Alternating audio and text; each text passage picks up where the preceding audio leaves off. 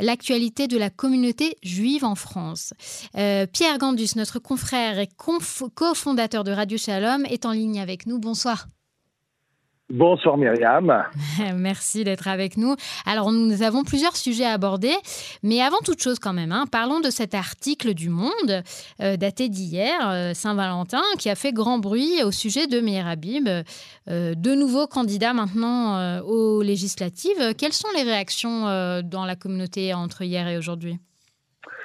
Écoutez, euh, elles sont, euh, elles sont euh, similaires à ce qu'elles ont toujours été, à savoir que le monde, depuis que je suis journaliste et c'est pas d'hier, mhm.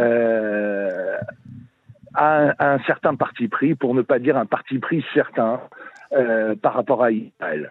Et, et aujourd'hui, eh ben, le Monde, si vous voulez, le, le, quotidien Le Monde, journal du soir en France, ben, continue sur, euh, sur la même lignée. Ce qui est, euh, ce qui est problématique, c'est les poncifs employés par, par le journal Le Monde pour parler, je dirais, des, des juifs séfarades. Parce que c'est un peu ça.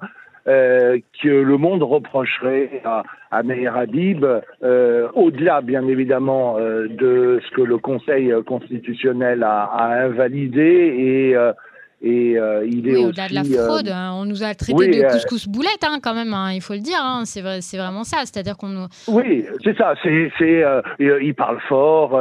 il, bon, voilà. C'était un peu ce qu'on reprochait aux Juifs originaires de Tunisie quand ils se rendaient à Deauville. Vous voyez ce que je veux dire? Et donc, on en est toujours là. voilà. Bon, mais en même temps, j'ai envie de vous dire que venant du Monde, euh, c'est pas surprenant. on n'a jamais vu un article du Monde. Moi, je me rappelle même pendant les accords d'Oslo, on avait une, une perspective, euh, une perspective de paix.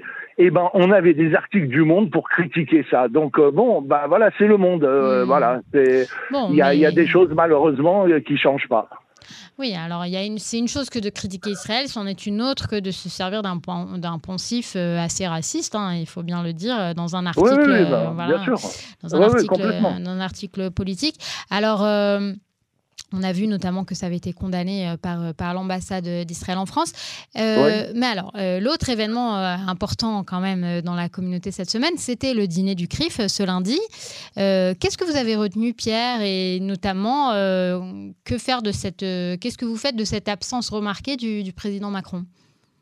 Alors, déjà, alors plusieurs choses. D'abord, ce dîner du CRIF était le premier dîner du tout nouveau président du CRIF, Jonathan Arfi. Mhm. Euh, donc ça, c'est le premier point. Deuxième point, le Ça s'est bien passé pour lui, pour vous? Oui, ça s'est très bien passé. Il a fait un magnifique discours. Je vais, je vais en, parler dans un instant. Euh, euh, ce que je voulais vous dire, c'est que le dîner du CRIF, de façon traditionnelle, ça a toujours été le Premier ministre. Toujours le Premier ministre, le chef du gouvernement, qui venait s'exprimer devant le CRIF. Les choses ont changé avec Nicolas Sarkozy. Hmm. Euh, et c'est Nicolas Sarkozy qui s'est, je dirais, un peu imposé. Euh, au dîner du CRIF, il voulait pas laisser euh, son premier ministre de l'époque, François Fillon, venir, et donc il a créé un précédent. Mhm. Et donc ce précédent s'est poursuivi, et on, on, semble revenir à ce qui était l'essence même du dîner du CRIF, à savoir c'est le chef du gouvernement qui, qui mène l'action euh, du gouvernement qui gouverne et qui s'exprime devant euh, la communauté juive de France. Maintenant, sur ce dîner et sur le discours de Yonatan Arfi, d'ailleurs auquel a répondu la première ministre Elisabeth Borne sur le même thème, mm-hmm. à savoir le franco-judaïsme. Et pour une fois, on a vous savez, on, on, reproche beaucoup au CRIF d'avoir été pendant des années je dirais, l'officine ou la vitrine de l'État d'Israël. Et c'était, et c'était parfois gênant. Vous voyez ce que je veux dire? C'était euh, parce que euh, le CRIF, c'est le Conseil représentatif des institutions juives de France. Alors ça ne veut pas dire que dans le discours des présidents du CRIF, on ne doit pas parler d'Israël, mais on s'adresse au chef du gouvernement pour des sujets concernant les juifs français. Et donc là, Jonathan Arfi je dirais, a un peu remis les pendules à l'heure dans son discours, qui a été euh, énormément apprécié.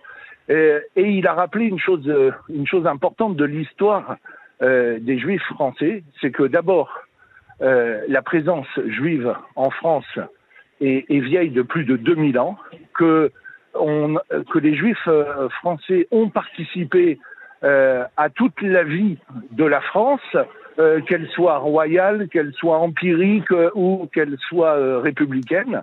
Et ça, c'était important de le souligner parce qu'on a toujours euh, dans les discours auxquels moi j'ai assisté pendant de très nombreuses années, on avait euh, l'antisémitisme, la mémoire euh, de la Shoah euh, et Israël. C'est-à-dire qu'on présentait au gouvernement soit un aspect religieux, -hmm. soit un aspect victimaire. Alors que l'histoire euh, juive de France, elle est riche de plein de choses.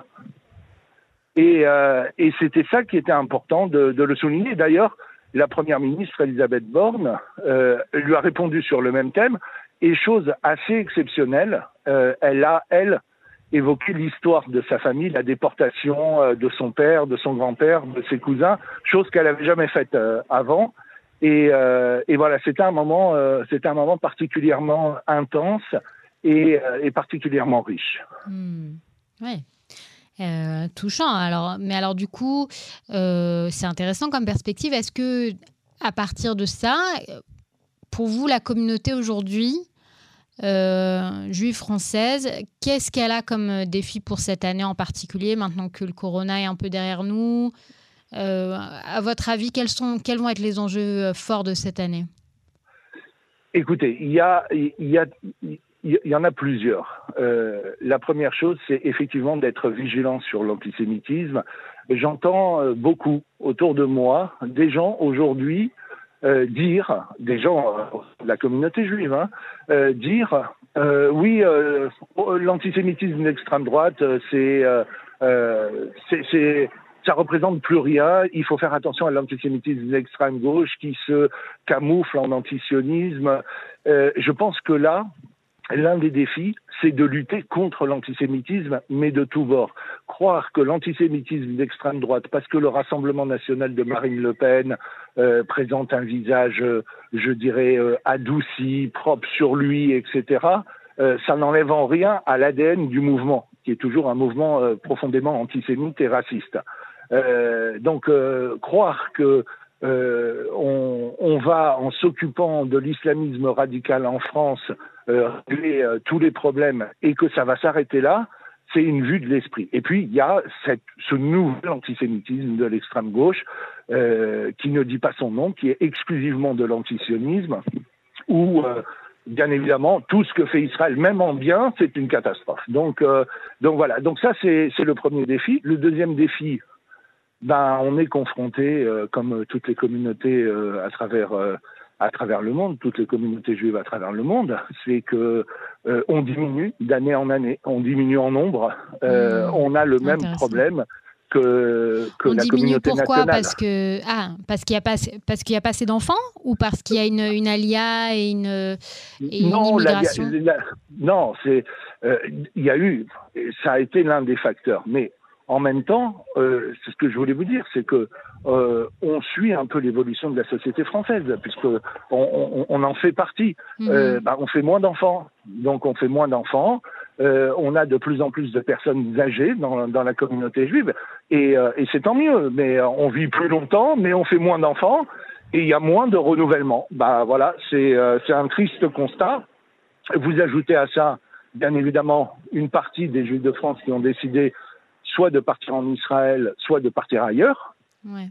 pour des raisons euh, euh, qui leur sont propres. Et euh, ben voilà. Donc c'est aussi ce défi-là. Comment Ça se ressent comment ça au niveau du quotidien? C'est au niveau des institutions? C'est au niveau de la vitalité de la vie de la communauté? Oui, bah, c'est- un peu tout ça. C'est-à-dire qu'il n'y a, il y a pas de renouvellement au niveau des cadres euh, institutionnels. La jeunesse juive française est beaucoup moins intéressée par la vie communautaire juive. Mhm. Euh, moi, je me rappelle à, à mon époque, euh, euh, il y avait des sessions euh, dans les mouvements de jeunesse qui formaient les futurs cadres de la communauté. Après, Mhm. on les retrouvait au consistoire, au fonds social, euh, dans, dans, dans, dans toutes les grandes institutions juives euh, en France. Mais aujourd'hui, c'est plus le cas. Aujourd'hui, il y a pratiquement plus de mouvements de jeunesse. Hmm. Donc, euh, donc voilà, donc on est confronté à ça. Il faut faire en sorte que, euh, je dirais, l'hémorragie en termes de nombre euh, ne soit pas trop importante, mais on suit, euh, on suit un certain déclin. Moi qui suis très proche de la communauté juive italienne, par exemple, mhm. ben, il en reste pratiquement plus aujourd'hui. Voilà, une très petite communauté, et, et j'ai peur que dans les 20 ou 30 prochaines années, euh, ben, la communauté juive française soit, euh, soit encore la première d'Europe, mais avec un nombre euh, pas très important. Quoi. Hmm. Oui, d'autant que en France, on ne, on, ne on ne, fait pas de décompte ethnique, donc en fait, on n'est que sur des estimations finalement. Voilà, exactement, tout à hmm. fait. Hmm. Eh bien, euh, à suivre, euh, vous nous en direz des nouvelles, j'espère, bientôt. Euh, merci beaucoup pour cet entretien, Pierre Gandus. Je rappelle que vous êtes cofondateur de Radio Shalom et à très bientôt sur Cannes en français. Eh ben, merci Myriam et un bonsoir de Paris à tous vos auditeurs. très bon.